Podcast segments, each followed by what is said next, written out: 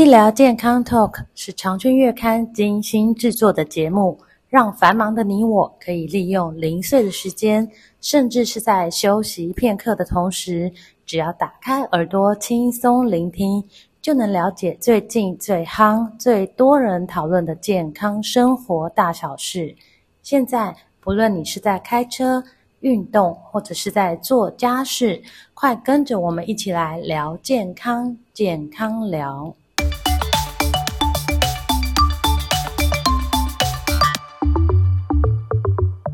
听众朋友们，大家好。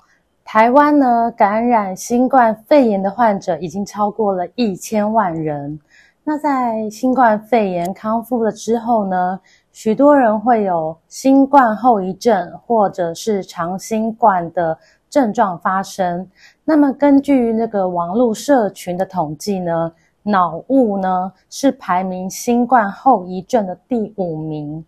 而另外呢，大约有三分之一的新冠患者呢，在康复之后呢，还会有感到这个脑雾的症状。那什么是脑雾呢？像是注意力不集中啊，思考能力下降，或是常常感觉很疲劳。那精神科的医师更推算，全台脑雾后遗症的人数应该有超过三百万人。那这些症状可能会持续几个月，或者甚至是更长的时间。那这些不适症状呢，对于生活、工作、家庭都会产生负面的影响，降低生活品质。那么，就有一位四十多岁的公务员呢，在去年罹患了新冠肺炎，治疗后身体的症状都逐渐的康复了，但是近来啊，却明显的感受到。疲倦，然后思考呢出现了障碍，注意力没有办法集中，甚至偶尔还会因为断片啊遗漏重要的工作，与同事沟通之间还出现了鸡同鸭讲的状况，最后呢还被主管约谈及告诫啊，他的工作差点不保。那我们今天就来请教精神科的杨聪才医师，跟我们谈一谈什么是脑雾。脑雾检查得出来吗？又应该怎么样预防？杨医师您好，请问一下，就是临床上您观察到这个因为新冠而得到脑雾的状况如何呢？呃，像我们台湾呢，估计呢得到新冠的人呢，差不多有超过一千万人以左右以上哦。对对对。那其中呢，三分之一的人呢，就是说他在确诊之后呢。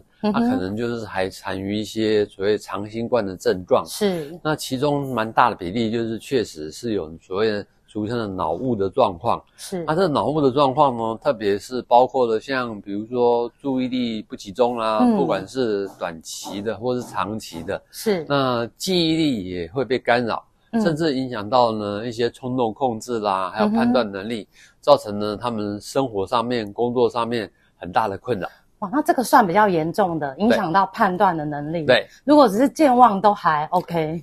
呃，健忘的话也是要看程度，嗯、也是要看程度。因为、嗯、呃，健忘呢，当然呢，有我我们一般来讲啊，随着年纪会健忘，那是很正常的。对、嗯。但是他们这些人呢，可能呢会很惊恐，就是说怎么每一件事情都记、嗯、忘记了哈、哦？比如早早上呢，中午呢，这就忘记早上，比如吃了什么。然后呢，什么东西随便一放就忘记放在哪里。嗯。然后老板交办的事呢，哎、嗯，直接忘了。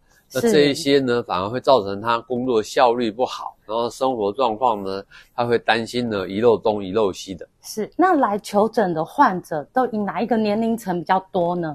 呃，都有诶。当然最长的还是以职场的比较多。是、嗯。因为职场很实在呢，他工作呢，嗯、他需要适当的。对脑力，是。包括呢工作记忆力啦，然后良好的注意能力啦，嗯，然后听清楚别人的指示啦，或者是跟人家交谈、人际沟通的，嗯，那这些人呢，可能因为这一些脑雾的状况，会有造成压力感、焦虑。甚至有的人又出现点恶性循环，又睡眠障碍，嗯，那这一些状况呢，造成他生活上面呢，呃，尤其他的工作能力大为下降，是，那使得婴儿这样子人担心害怕来就诊。那他们来的时候会知道是脑雾吗？还是会有没有人以为是失智症？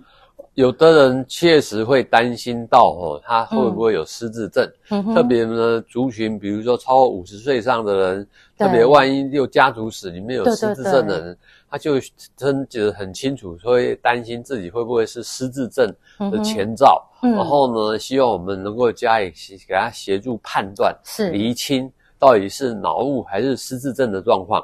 嗯，那这个有办法去判断吗？就是通常用什么方式呢？目前呢，我们其实可以用一些科技的方法来处理啦。哦，是。比如说呢，我们有一种呢测验呢叫做 CPT，嗯哼，然后呢，它是所谓的那种专注力完成测试。嗯，那它呢可以用一台电脑，电脑跑出很多英文符号，对，然后呢，请它做反应，然后碰到一些特定的符号的时候，不要按。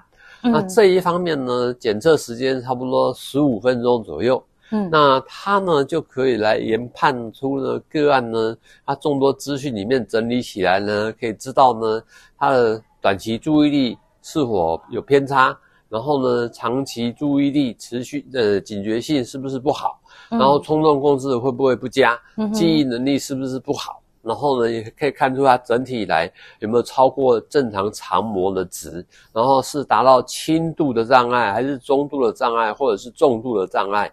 那这一些来厘清它是有到什么严重程度，然后搭配呢，是否有可能失智症的风险。嗯，所以透过这个科学的检查去评估它是轻度、中度、重度，对，然后跟失智症又做一个区别，对，是，所以这个检查应该是很精准啦，然后又只要十五分钟，对，其实也不会太长，是是，那呃，就是因为脑雾呃会有脑雾状况的人有没有一些特质啊？他本身有没有一些特质？呃，脑雾状况的人，但呃，他。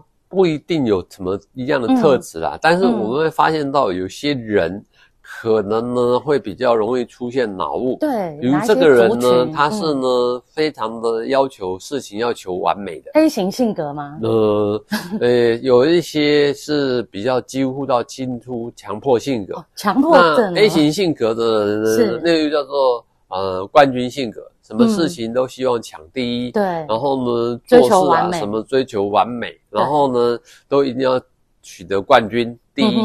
那这一些人呢，可能他长期就给自己处在紧绷的状况，嗯，那这些紧绷的状况呢，万一确诊了，其实呢，脑部功能有受到影响，它也会造成一种很害怕、担心，然后恶性循环，造成脑力下降、注意力呃记忆力干扰的状况，是。所以就是有这个比较追求完美，属于这个 A 型性格的人，有可能比较会有脑雾的状况。也会。另外还有第三个呢，嗯、就是比如说像神经质个性的人，嗯，风吹草动呢就惊恐害怕。是。那这些人呢，他长期会让让自己呢处于一个不安的情绪。嗯、那这些不安的情绪也蛮容易干扰脑力的。是。然后所以呢，万一他又确诊，他又觉得这里不对，那里不对，嗯，那也很容易觉得自己脑袋空空，然后呢，专、嗯、注力、记忆力不佳。嗯，就是比较神经质的人也比较有机会脑雾这样子。嗯、那脑雾如果不去处理它，不去治疗它，它会自己好吗？呃，当然，据研究显示啦，哦，嗯，有一半的人呢可能会慢慢逐渐的好，是。然后呢，这其中另外有四分之一的人呢，他可能呢会处在那种起起伏伏的阶段，嗯，有时好，有时坏。对，那在有四分之一的人，说不定会。就不好的持续恶化下去，是。那严重的话呢，终究呢慢慢走向失智症的状况，嗯，这个是要注意的。是，所哦，所以就是不去管它，严重的有可能变失智症。对对，这是因为脑部的这个一些机制受到损伤了吗？目前来看到比较有可能呢，就是说，因为呢，如果是因为确诊之后的脑雾。有可能是因为经过大脑的发炎，然后对大脑发炎的时候呢，曾经可能会造成脑部的一些结构，包括神经啊，受到干扰，使得它的功能受到影响。然后呢，逐步的不去处理它，它这个干扰越来越明显，就会终究呢走向我们脑部功能败坏、失智症的状况。就是脑部功能的受损越来越严重的意思。对，是。那呃，除了新冠肺炎可能会引发脑雾之外，还有哪一些疾病也有可能也会呢？呃，临床上面呢，有一些脑雾呢，可能是原发性的哦。嗯。比如说，我们会觉得到有的人，比如说有章鱼性格，是一个人只有两只手，恨不得有八只手，关心十件事。嗯哼，那这种人呢，他呢过度以天这种呃说这要承担天下己任，什么事情都要管。是。这些人呢，脑袋上面常常容易堆了很多压力、焦虑、忧郁、生气、不快乐，他也常常会造成脑雾。是。第二个呢，就是说，可能我们判断有一些人呢，他如果一般来讲就是容易会睡眠障碍的，嗯，然后呢，他呢本身呢，呃，会容易胡思乱想、想东想西的人，嗯哼，那或者是第三个呢，有的人呢，长期以来做事过度追求效率的人，嗯，那这些时候呢，也可能会造成脑雾的现象。但呢，有一些如果有脑部的疾病，比如说脑部发炎、嗯、哦哦脑炎等等的，嗯、他会可能也有残余的症状，就会像产生脑雾的状况，会觉得自己的脑力不佳，记忆力、注意力不好，然后呢会恍神，然后呢判断功能受到影响。是，所以也不只有新冠啦，还有原发性的脑雾，对，还有其他脑部的一些疾病也会导致脑雾的发生。对，那脑雾可以做预防吗？呃，当然，呃，脑部的预防，我们会一般建议哦，要注意几个原则。嗯、第一个呢，嗯、就是身心的健康四根柱子要顾好，是要能睡。能吃、嗯、能动、嗯、能笑，嗯，那像睡呢，一定要务必睡好呢，六到八小时，是。黄金睡眠时间呢是晚上十一点到早上六点，嗯哼，然后呢，那我们呢能多吃一些跟脑健康有关的东西，嗯，比如说鲜奶啦，是。香蕉啦，坚、嗯、果类的食物啊，嗯、地中海型的食物啦，嗯，然后运动，我们常。提醒说最好做三三三，对，一个礼拜三至少三次，一次至少三十分钟，中度的有氧运动，慢跑、快走、骑脚踏车、游泳、打球或者是跳舞。然后呢，呃，能够笑，啊、呃，我们每一天如果能大笑，其实会增加脑内啡的分泌，嗯、也会让身心比较淡定，减少脑雾的发生。是，那另外就是舒压的方法，正确好的舒压方法是要找人家说说话，嗯、唱唱歌。做运动、深呼吸，然后睡前不妨可以写写感恩日记、快乐日记，增加血清素的分泌。啊，据研究显示，这些呢也可以减少脑雾的发生。是，好，今天非常谢谢杨医师帮我们呃讨论这么多关于脑雾的议题，谢谢。好，谢谢。